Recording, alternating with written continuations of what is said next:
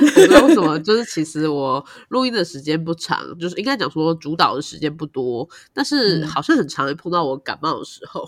你说，当你今天主题有你准备的时候，你就会感冒是吗？对啊，就是这是墨菲定律吧？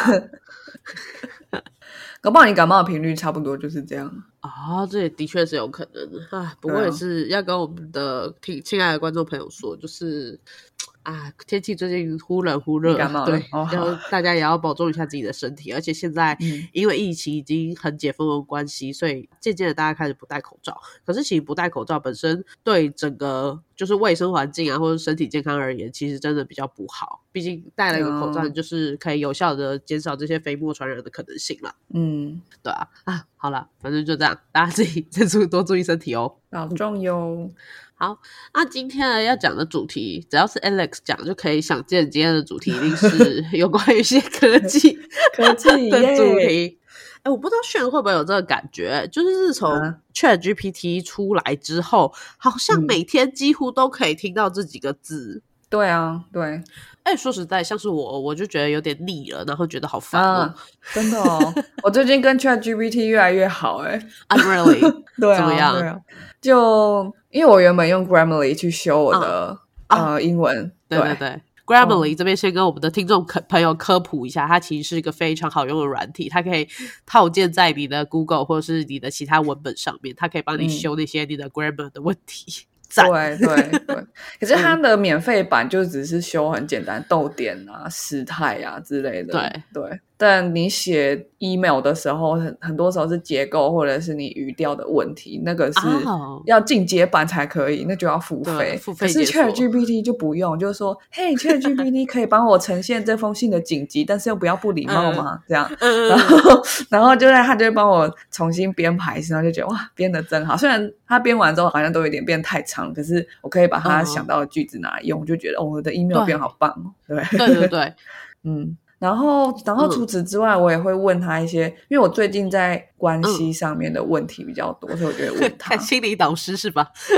对啊，反正他就是只是整理所有网络上的资料嘛，所以我就我就可以很快就知道大概，就是很像是如果我今天自己花一小时做 research，跟我问 G Chat GPT 出来的结果可能会是一样的。是啊，是啊，对对。所以其实我觉得你的使用 AI 的方式，我觉得就很棒啊。就是我们一直要回归这个根本，就是 AI 的任何发明跟研究，它其实都不是要 replacing you，它不是要取代你，它其实只是一个很可以帮助你的工具。就像是你会请他帮你修辞，帮他帮你写 email，最后你会 pick up 一些好用的句子来用而已，并不是完全完完全全就是要把发信啊，什么任务就是直接丢给他。对，然后我我甚至有看到很好笑，就是你应该记得我贴给你，就是我们的国中历史老师，他发现他学生用 ChatGPT 写历史作业。对对对，所以你现在如果直接复制贴上，一定会被发现。所以如果如果你选择复制贴上的话，你应该就真的是会被取代那种人。是啊，而且这边还蛮有趣的一点是。嗯，我刚好星期五去参加了一个 AI Expo 的呃论坛，然后他其中就有个法律系的老师，他就在说，其实 Chat GPT 啊，像是你问他说，你可不可以帮我写一篇雾社事件的报告，他其实会把所有的日期甚至人都带错。哎，对，虽然说他写的报告会很头头是道，但是因为他毕竟就是有一些生成式的呃的部分在里面，所以你要去把它真的。呃，让它直接去撰写，然后完全不校稿的去，呃，就让它发出的话，其实真的非常危险。对对，我确实也有试过。我之前自己想要写一个比较长的文章去，对我那时候是写说，哦，我十九岁的时候去参加一个营队，然后见证到呃白色恐怖时期受到冤狱的长辈这样。对，然后因为我想要用英文写，因为最近认识很多国外朋友，所以我想说我想用英文写那篇文章。然后我写完之后，我请他帮我把它变得更情绪上更有感染力一些，这样。就我后来就。对，我就觉得那个他把他把我的整个结构还有 flow 都打坏了，所以我后来觉得有点失望，所以只只截取了其中一些我觉得文法或者是结构比较好的句子而已。所以我就觉得稍微再复杂一点，因为其实商业英文是相对来说比较嗯没有那么复杂的东西，而且制式。对对，因为讨论的事情其实不外乎就是什么时间开什么会，讨论什么内容。对对对对。可是像这种散文，你要表达的情感事件的顺序，然后对话，这个都是很需要经过设计的。是。对，然后你要想会带给读者什么感受，我就觉得 OK。那目前好像他还做不到这样。对。好，所以我们今天的议题就是说，到底 Chat GPT 它嗯会再继续如何发展呢？那整个这种大型 AI 的实验，到底遇到了什么样的问题呢？跟人类真的可以好好的牵手一起走下去吗？好，在开始之前，我们先进一下片头曲。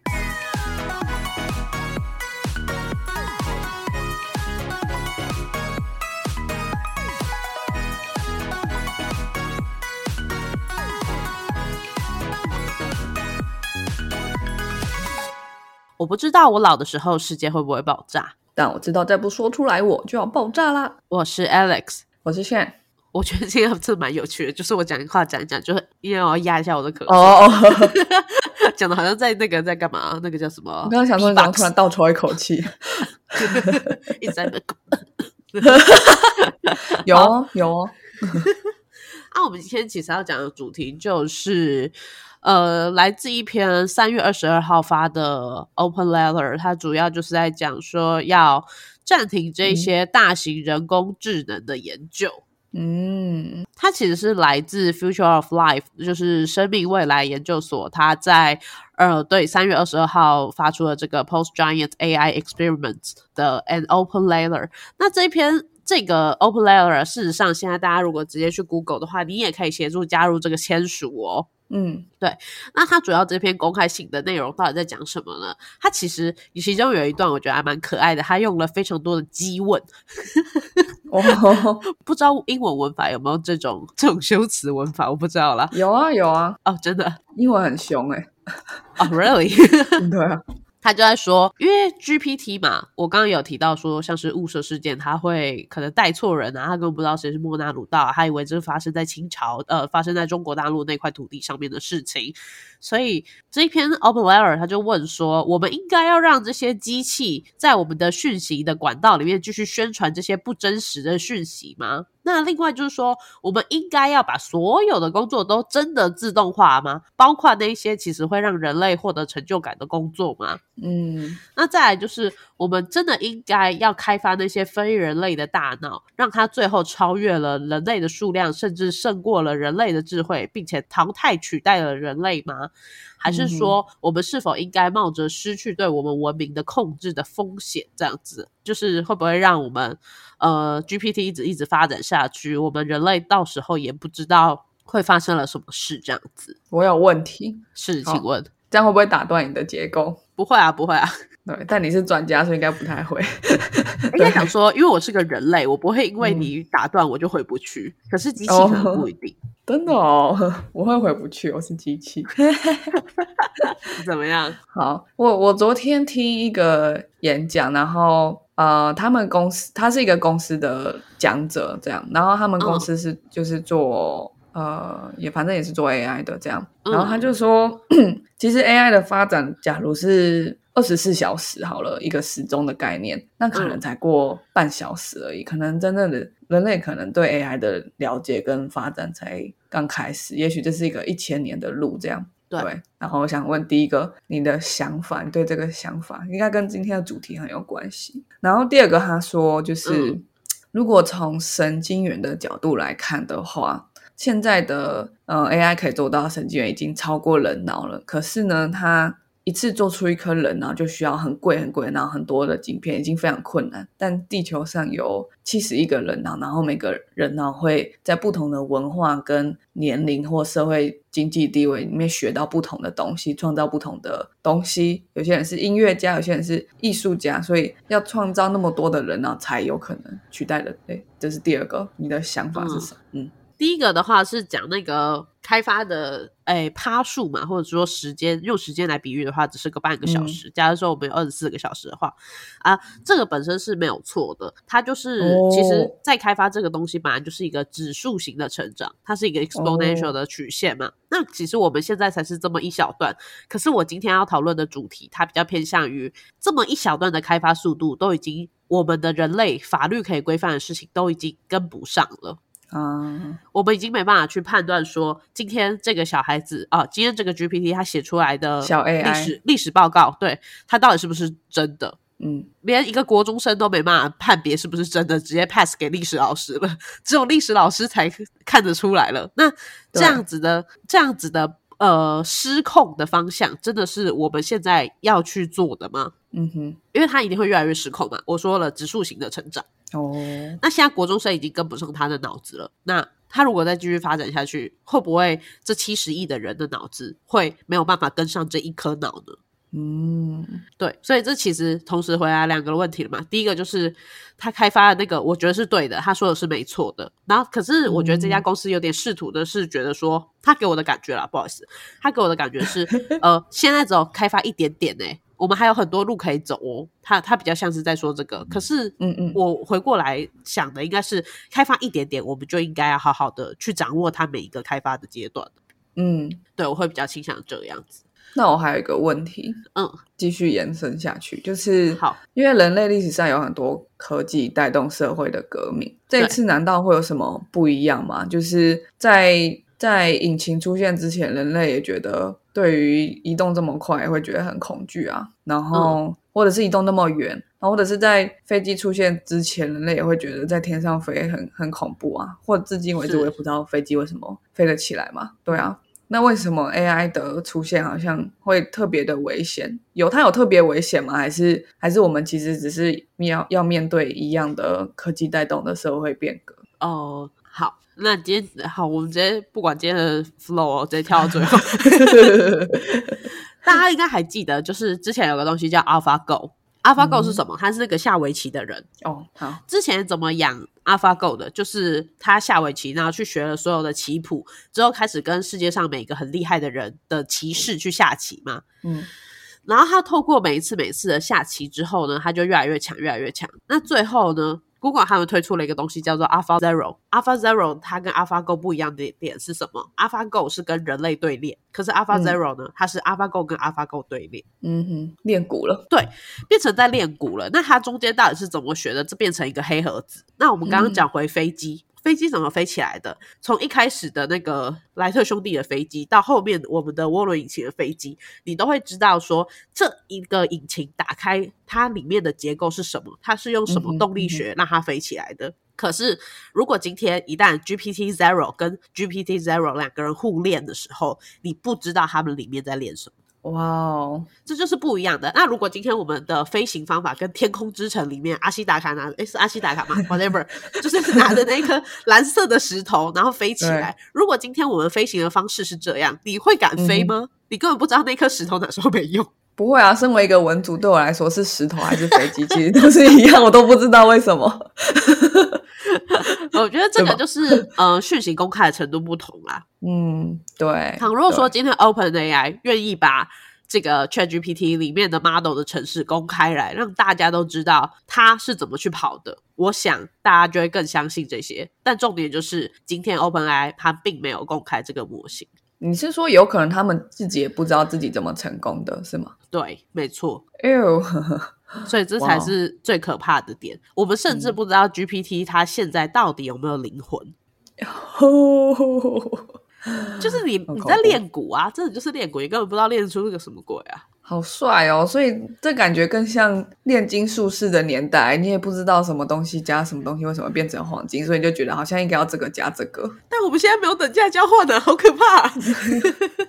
我们到底交换了什么，我们自己都不知道哦。哇，越来越悬了，我们要变老高了。好了，导果为因，我们现在来讲今天的主题了。好。好，不是啦，那叫什么？以终为始。好，对，回到这篇 Open Letter，它其实主要的重点就是三个啦，就是它在强调说，人工智慧系统它对我们的整个的社会跟人类的构成一定会带来风险，那必须要去计划跟管理，然后还有我们相对会给这些人工智慧怎么样的呃资源啊等等，这些都要去去做一些搭配跟调配这样子。那再来第二个重点就是说，呃，这个生命未来研究所他建议说，在六个月内我们要暂停训练比 GPT 四更强大的人工智慧系统，然后要成立一个专家的单位，然后去监督这些，然后并且去研发一份共享的安全协议。然后最后一个重点呢，则是如果我们未来要再建立这些强大的人工智慧治理的系统，那其中有几个我们也要去建立出来的这些子系统，包括了呃监督机构，还有呃监督这些高能力的人工智慧系统，还有要对这些人工智慧造成的损害去想办法负责。因此，我们也要做一个就是公共资金的东西来用于呃人工智慧安全研究等等。就是去建立这些子系统，来完善一个我们可以去呃监督，并且去呃可以保护我们人类。如果 AI 这边有出了什么事情，那我这边有想到一个问题，是你说好，就是像这样子的很感觉很难掌控的科技，我们以前人类以前有成功这么合作过去。做出一个协定，然后又又讨论出来什么事情应该要讨论过再去开发，什么事情是 OK 的那个安全范围，或者是说像你刚刚讲设立一个公积金去弥补这个科技带来的损害，我们我们有做过这件事吗？比如说网际网路，还是比如说石油、石油的探勘这些这些科技的时候的出现，任任何的科技。科技方面，我是没有直接对应到哪个，但是我有想到两个。第一个就是我们的战争不可以用生化武器哦，这个是协定嘛，对不对？对对。然后第二个就是南极大陆不可以开发这件事情，嗯，这也是协定。哦，OK，所以我觉得人类其实某方面来说还是有救的啦，没有那么惨啦。这其实我们已经有做过，我刚才就想说，这听起来都很理想，可是对，可是它非常的中心化，而且开发技术这件事感觉都是各国或者各公司自己在搞的，所以他们有什么理由要要共同的合作这样？而且，如果他们真的共同合作，那就代表所有真的最核心在开发人都知道这东西有多危险，很恐怖哎。对，那更恐怖的是，我再跟大家分享一下，签署了这个 Open Letter 的人有谁？哇，第一个就是我们 Open AI 的创办人马斯克。嗯哼，当然他后续做一些脱轨的事情，那等一下我再继续讲。然后第二个人他叫辛顿，辛顿是谁？他就是我们的深度学习之父。他是他对他是一个就是呃最早期在提出类神经网络的人，嗯哼，然后再来还有谁？他是马库斯，马库斯他是谁？他是 AI 之父，是好，就是这些呢，在做高科技的发明家、科学家都已经知道说，我们这个太快速的发展，已经一定会造成人类之后的。不管是假讯息传播，还是说整个社会结构，一定会造成一些，呃，我觉得是一个不可回溯的，或者是不可恢复的一些伤害了。很像核武的出现，原子弹的出现，嗯，对，就是炸下去了嘛，那那个土地就遭受了污染。那 AI 可能没有这么严重，但是我觉得听起来有欸。我 我觉得 AI 啊，对，听起来有，应该讲说 AI 不不不是对于环境的一个不可逆的伤害，而是会对于人的社会结构，对对，就是文明。那还还有一些签署的人啦，像是图灵奖的得主，大家应该知道图灵是谁嘛？就是最早做出计算机的那个人，图灵奖得主。然后还有一个写了人工智能现代方法的一个作者，他罗素啦，罗他也是一个超有名的 AI 大脑。还有一个呃苹果公司的联合创始人史蒂夫沃兹尼亚克，还有一个呃 Stability 的 AI 首席执行官。总之都是一大堆业界大佬。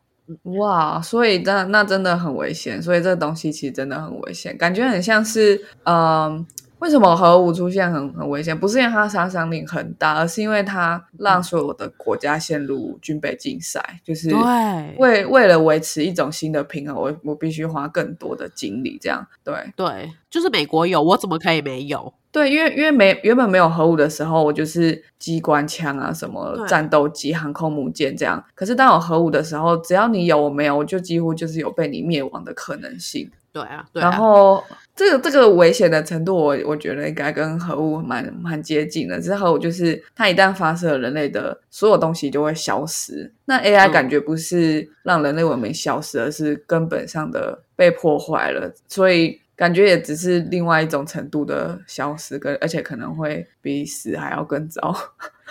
所以要钱，好恐怖哦，吓死我！其实我不敢想象文明的倒退，就是人跟人之间其实是什么建立起来的？社会的体制其实是用信任建立起来的吧？对，就像你今天拿了一个蓝色的钞票，上面有五个半小朋友，你去买东西，那个店家会愿意收，这其实就是人跟人之间的信任了。嗯，那那一旦我 没有这些信任了，我不知道人类社会还有什么。没有信任，我们就会变回原始的时代。但其实这个对这个很很违反演化，因为我们我们智人之所以胜出，就是因为尼安德塔人不会合作嘛。对，假设这个这个生物学的的这个东西，这是是正确的，是应该说大部分人都是接受这个理论。虽然它不是真的是百分之百肯定，可是感觉是，如果这个东西破坏，我们基本上可以在这个环境。就是主宰这个星球的那这个最根本，就是我们会合作这件事情的话，那感觉我们也蛮有机会被其他物种取代。那个物种感觉就是科技，对，就像巴比的塔嘛，当时人类也可以盖出很高的塔，都已经快要碰到神明了。那神明就是因为怕人类再继续合作，所以他。他就让人类开始讲的不同的话，啊，讲了不同的话，大家没有办法沟通，就没办法信任，所以我们就再也没办法造出一个科技可以达到神一样的高度。但我们现在又快要到了，对，语言一样了，但是我们失去信任了，我们又快要碰到天了，好恐怖！我不要碰到天呐，我们就不要碰到天而已啊。好，那为什么刚刚说了，就是马斯克虽然签署了这个 Open Letter，但是他还是呃，就是有点出格了。对，就是因为他在三月二十二日出了这个 Open Letter 之后，他签名之后，他就买了很多 GPU。那 GPU 是什么？GPU 就是可以加速运算一些东西。你可以想象说，呃，CPU 的下一阶就是 GPU。那目前我们美国也是在研发量子电脑，它就是所有东西的再下一阶。他们就是一个可以嗯高度计去计算的一种。对啊，像是你如果现在要打游戏，你的电脑也是要买 GPU 的。那我的小笔电有 GPU 吗？还是绝对没有 CPU？一定是 CPU。哦，哦，不过每一台电脑还是有 CPU，GPU 显卡可以自由搭配。那如果详细想要购买的话，可以自己去原价屋看。好，哦，今天有夜配吗？没有，没有，没有夜配。大家可以把那个、那个、那个名字给我，可以把原价屋抽换，然后看你们家是哪一家这样。耶，灿坤啊，什么之类的。拜托。好，那马斯克做了什么事情？他就是购买了差不多一万多个 GPU 去用，因为他现在是 Twitter 的负责人嘛，所以他就是去买了一万多个 GPU，然后放在 Twitter 里面。那他预计呢，Insider 是推论说，他应该是想要生成一个自己的人工智能项目。那不是刚刚才签了，就是说六个月内不可以训练这些强大的 model 嘛？怎么你又在买 GPU 了？那其实就是开始，insider 就觉得说，然后其实马斯克根本就是阴谋论啦，因为他呼吁六个月内不要开发这些 model，其实就是想要让自己的 Twitter 可以超越现在 Microsoft 的这个 GPT，所以让他可以呃，就是啊，你们都不要训练，我偷偷先训练这样子。所以他是 GPT 是 Microsoft 的吗？Chat GPT 没错，因为 Open AI 它是发明出了 Chat GPT，不过 Microsoft 它注资给 Open AI，所以 Chat GPT 它会属于 Microsoft 哦。像是 Microsoft 它不是有自己的自己的 IE 吗？叫做 Edge。嗯，Edge 现在里面有一个搜寻功能，就是 Bing 嘛。Google 的话就是 Chrome 里面有 Google 嘛，然后它的就是 Edge 里面是 Bing。Bing 里面现在其实就已经有搭配 Chat GPT 的搜寻了，就是你问 Chat 呃 Bing 一个问题。然后它会搜寻出很多网页，除外它也会有 GPT 的推荐回答给你。哼哼，对，微软又要统治地球了，没想到吧？那现在其实马斯克就是可能他想要让 Twitter 也可以训练出一个这样的超级模型，让他的呃公司啊，就是 Twitter 可以追赶上 Microsoft 跟 Open AI 这样。可是我们之前做失败博物馆的时候，不是就已经有讲过了吗？Twitter 不是已经做过了充满。仇恨跟呃种族仇恨、性别歧视的一个 AI 嘛？因为因为它喂的是 Twitter 的资料，还是 Twitter 它有什么其他资料可以喂出正常的，不会不是疯狂的 AI？哎，应该讲说，就是这些资料不不会只限于 Twitter 啊，就像 OpenAI 当时拿的资料，一定不不只限于他们可以收集到的资料，因为毕竟是呃，好像是三十几 TB 吧。上上一集关于这个的有说到，就是三十几 TB 的这些资料，Twitter 就算这三十年收集下来，应该都没有三十五 TB 啊。真的哦，对，这个资料量是很大的。你自己打开那个 TXT 文字档，你打一一个三百字的文章，可能才几 KB 而已。它是 TB，KB、MB、GB、TB，你有这么多一千倍啊，在走。所以现在对于所有公司来说，拿到那么多资料都是容易的，是吗？他们之间的竞争不是在这边？这个我不太确定，这些资料的取得要怎么样？对啊，嗯。好，那不过我们先不要理那个失控的马斯克，不管他到底签署这个 open letter 到底是不是阴谋论，whatever。我们说回来，台湾对于这个人工智慧的大型模型到底有什么样的法律在眼里呢？嗯，其中就有一个这个叫做《人工智慧基本法》。那主要就是现在其实有越来越多民众在使用了 Chat GPT，包括你我，包括那个历史课的小学生 啊，不，等小屁孩，对小屁孩，他都在用 Chat GPT 了。那其实对于我们整个社会真的是非常大的影响。当然，国中生会使用，可是其他的大学生、研究生会使用啊。那假如说我今天写一个论文，我引用了非常多 Chat GPT 帮我写的文字，那要怎么办？我那天去星期五。参加的论坛，那个法律系的老师就有说，他的确有个学生，他写了那个物色事件，然后时间、时间、地点完全错误，但是他丢进去论文比对系统一查，发现比对出来只有四趴是相同的，嗯，所以就代 表说我们现有的科技根本抓不到，就是 Chat GPT 去生成的文章啊，嗯，那这些怎么办？这些其实就是要靠我们的呃人工智慧基本法去做一些帮我们做一些日常生活的保障啦。那像是。呃，目前其实还在研拟的阶段，所以他们是比较希望下一个会期就是九月才会有一些初步草案。那其实人工智慧。它有包含了什么？像是大数据。如果我要去劝一个 GPT 的话，我要多少的大数据？那哪一些大数据是合理的？就是假设说我今天回到上次说的 DALI，我去生成了一张图。如果我生成了一张呃毕卡索的图，或者是线上现在所有活还活着的画家的风格的图，那我这样是不是会呃就是会犯法？会不会去抄袭？有这种问题？可是明明是 GPT 原创的图，这样到底算不算抄袭呢？对，像是像是这个问题呢，台湾目前是没有很好的法律出来。不过，其实国外现在是有相关的法律，它是说，如果你的在训练这个 GPT 里面，你如果假如说我要画一个达文西的画，然后你的 training data、你的训练集里面都没有任何一个达文西的画，你就是合法的。嗯，对。如果你今天画出来的画风跟达文西很像，可是你的训练资料里面没有，那你就是合法。这样子可以训练出来哦。呃，就是你在生成的时候，你当然不会说画出一个达文西风格，因为他根本不认识达文西。不过你可以去加强一些呃，你你呃叙述的风格，让它变得很像达文西画的。那如果是这样子的话，就是合法的。目前国外的呃定论是这样定的啦。所以那感觉之后就会有很多诉讼哎，就我觉得哎，这可能是这样，然后他自己要举证说哦，我要把资料拿出来说，我们没有为你的作品当我们的没错没错，对。所以这边反而比较有趣的，因为以前都是无罪推定嘛，可是现在反而是我要先准备我自己是无罪的证据，嗯，还蛮有趣的。对啊。然后另外的话就是，呃，因为 GPT 上面本身会有很多假新闻，呃，假消息不叫假新闻，sorry，叫假消息。那像是雾社事件的那种时间的问题啊，所以国科会也打算要自己发展一个具有台湾特色，然后以正体中文 为主的可信赖 AI 对话引擎。它预计叫做 Tide T A I D Tide。哦，好，我觉得还蛮可爱的。到底为什么？好想知道台湾的怎么命名？台湾的没有啊，开玩笑，我不知道那个详细命名问题到底是什么。台湾 AI Dam 这样，T A I D E 好吧，我们的观众朋友可以自己去想一下 T A I D 到底是什么意思。T A I D E Tide，算了，台湾 damn 也许吧，damn。我不知道，傻笑。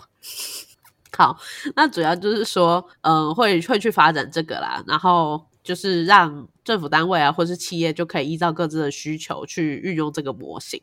就假如说台湾有了自己的 TAID 之后，呃，我们公司啊也可以丢入我们公司的一些基本的机密资料，然后去训练出一个呃 TAID 之什么台积电模型这样子，whatever。嗯，哦，我觉得这个更 make sense 一点，因为假设比如说现在 G ChatGPT 用的都是公开资料，任何人其实都搜寻得到的东西，那其实对，要蛮多是错的，而且更多的是其实没有被 update 或是没有被写进来的。比如说像我们公司，我现在工作的公司卖的东西就是资料，所以那个东西不可能搜寻得到。那就是对啊。可是那个东西其实才是是可以买拿来卖的一份十几万的报告，那个东西是很很有很有价值的东西。可是如果这个东西真的变成 ChatGPT，比如说我直接问说，哦，那那明年这个电动车的市场是怎么样？然后会有哪一些竞争者？这个这个这个 GPT 才更有。对啊，这个如果真的是可以把自己公司内部的资料库变成呃生成式 AI，可以直接用对话方式，会很好找。或是说，像新人刚 on board 的时候，就会就会一直找不到东西，资料在哪里？因为那个云端规划很很混乱，他就可以直接问说啊，新人报道手册在哪里之类的。对啊。啊，别说新人了，我现在工作这么久，我那个表单在哪填？要填什么表单？我很找不到。对啊，对啊，那我可以直接叫 AI 说，哎，帮我填什么表单，然后填什么数字进去，那感觉可以节省非常多，然后也创造多创造更高更高的效率。对啊，是是。那不过还是要回归现实面啊。我们台湾想要自己训练一个 TAID，其实真的比较难啦。就是说啊，毕竟我们科技的相关预算就是根本没办法跟 OpenAI 比。的确，你说基础建设的问题吗？不是，是相关预算。预算哦，对啊，就是我们根本没有在科技这边编很多预算啊。啊，台湾是制造业大国，其实并不是科技大国。哦，嗯。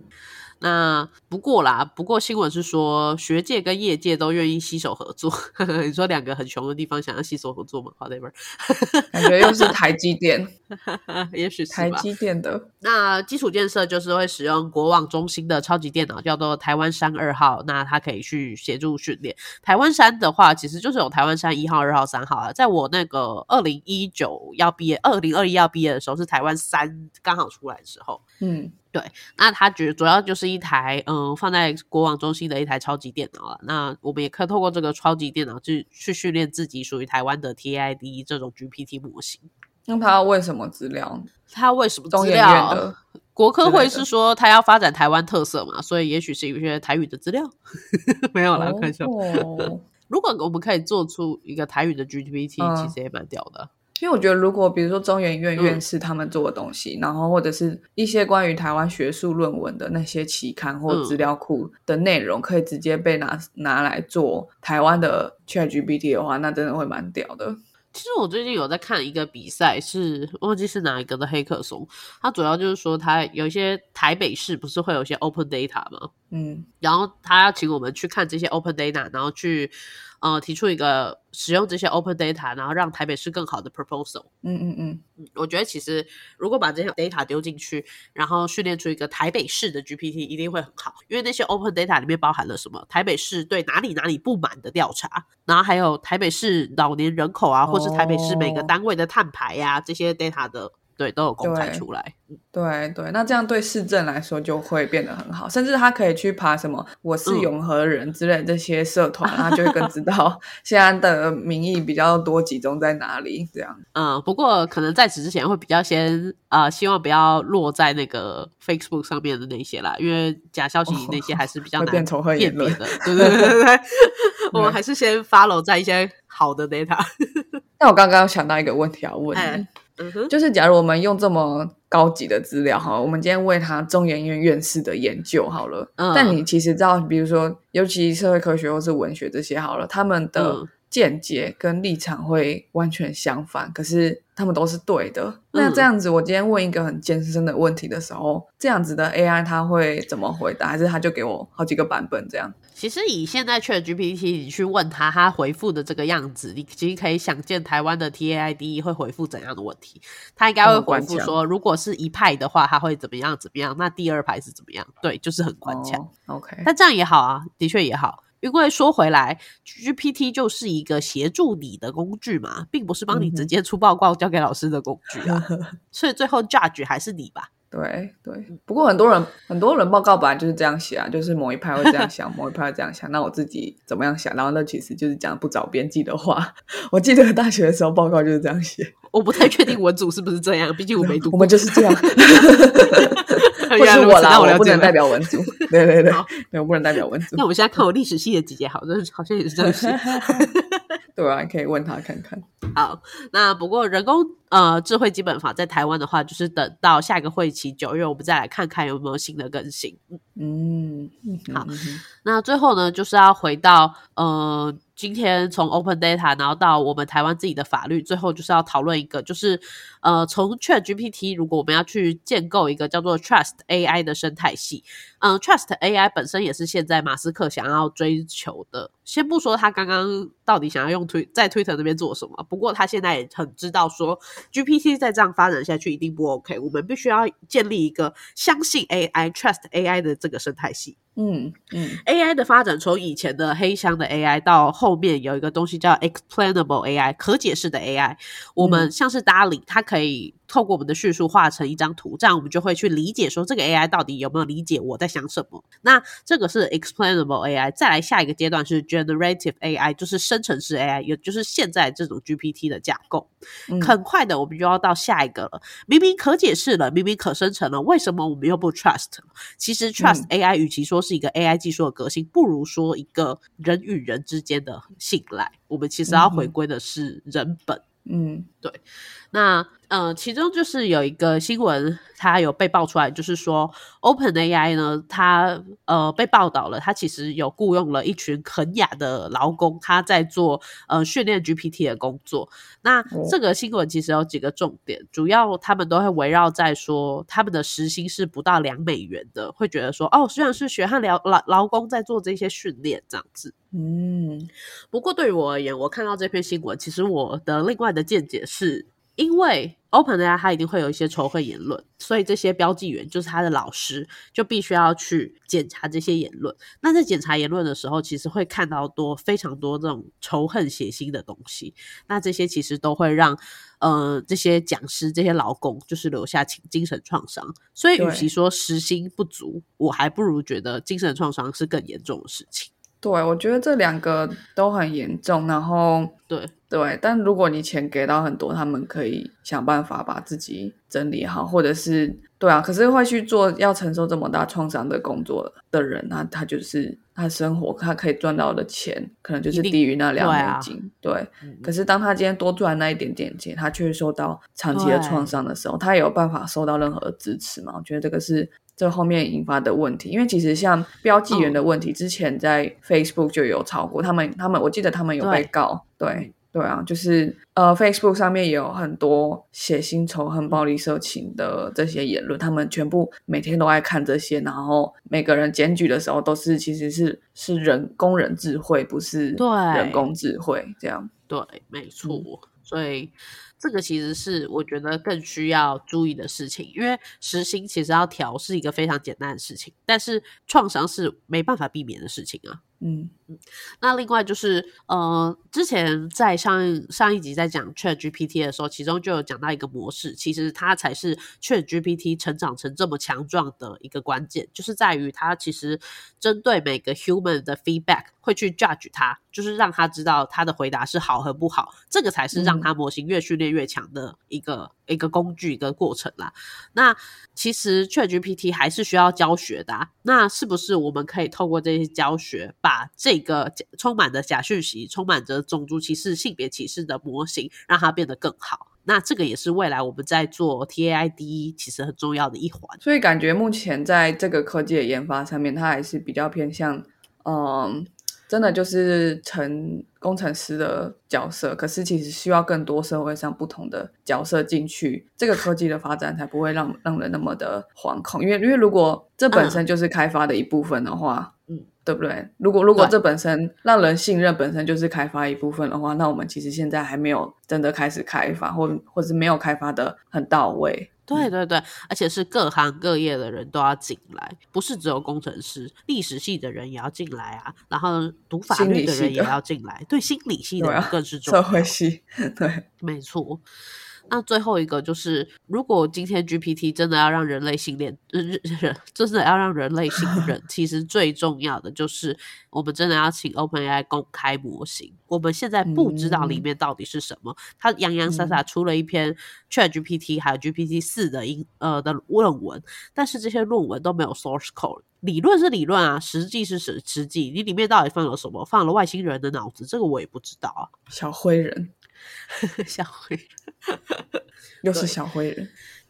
所以其实，如果所以其实，在 AI 相关的论文里面，都会放上你你刚刚所说的 source link 吗？还是这个是可选、可做、可不做的事情？这样可就凭良心。可做可不做，凭良心啊！可是我们要回归到 Open AI 的宗旨啊。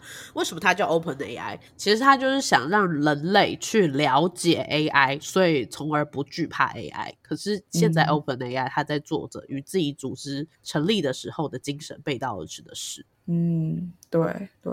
那最后就是要讲一下科技监督的部分。其实现在关于科技监督，不管是 Facebook 啊这些社群平台的监督，其实是有几套的。第一种就是呃完全依赖政府的模式嘛，就是政府会去 judge 每一条讯息它是不是真是不是假。那其实这个就是所谓的北京模式，只有党说的才是对的嘛。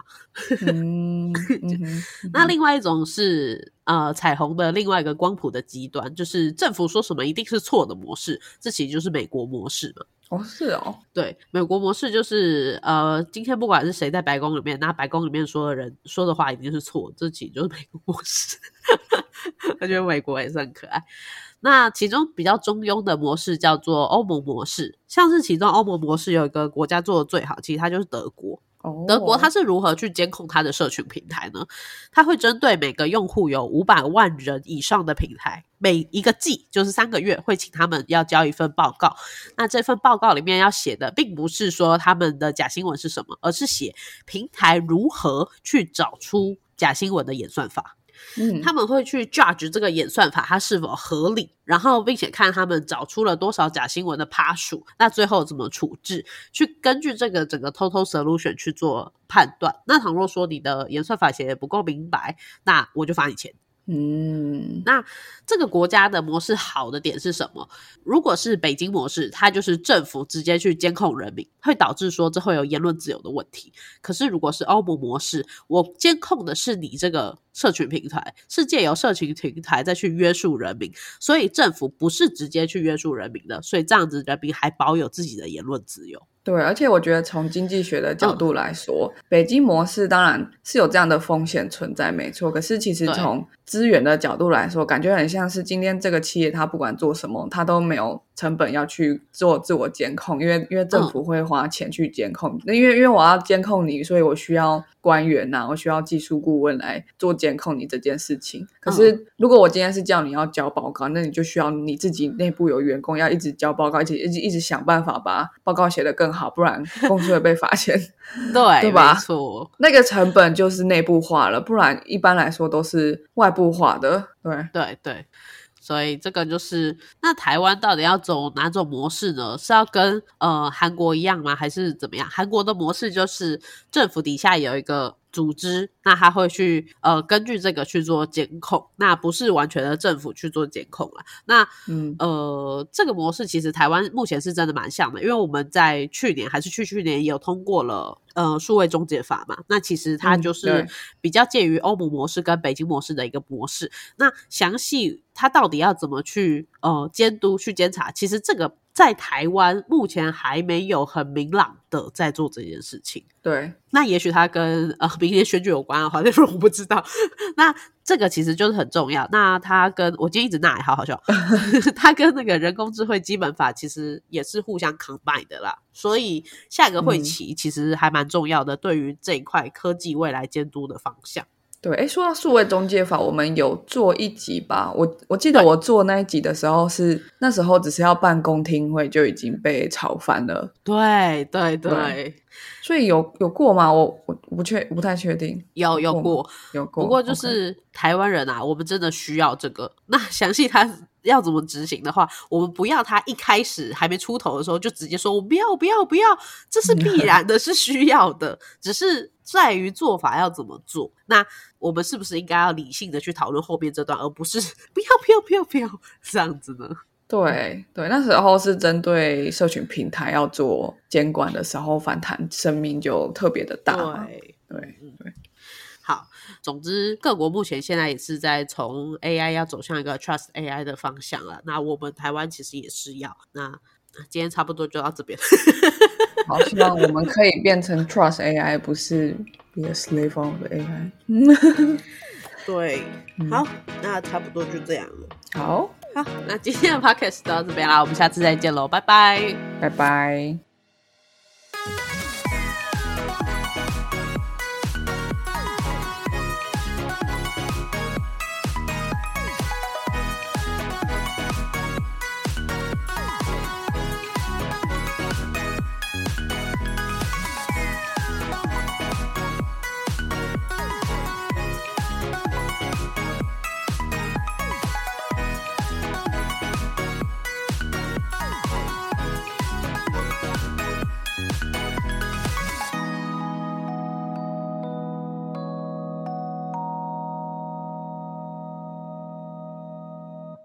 感谢收听到最后的你，现在立马按下关注并开启通知，也欢迎点击本集留言连结，让我们知道你的看法。如果你连这句话都听完了，是不是该关注我们啦？啊，如果你已经关注我们了，是不是该发了我们的 Instagram 啦？啊，那如果你已经发了我们的 Instagram，是不是该赞助我们啦？啊，如果已经赞助我们了，那我们谢谢你啦，拜拜。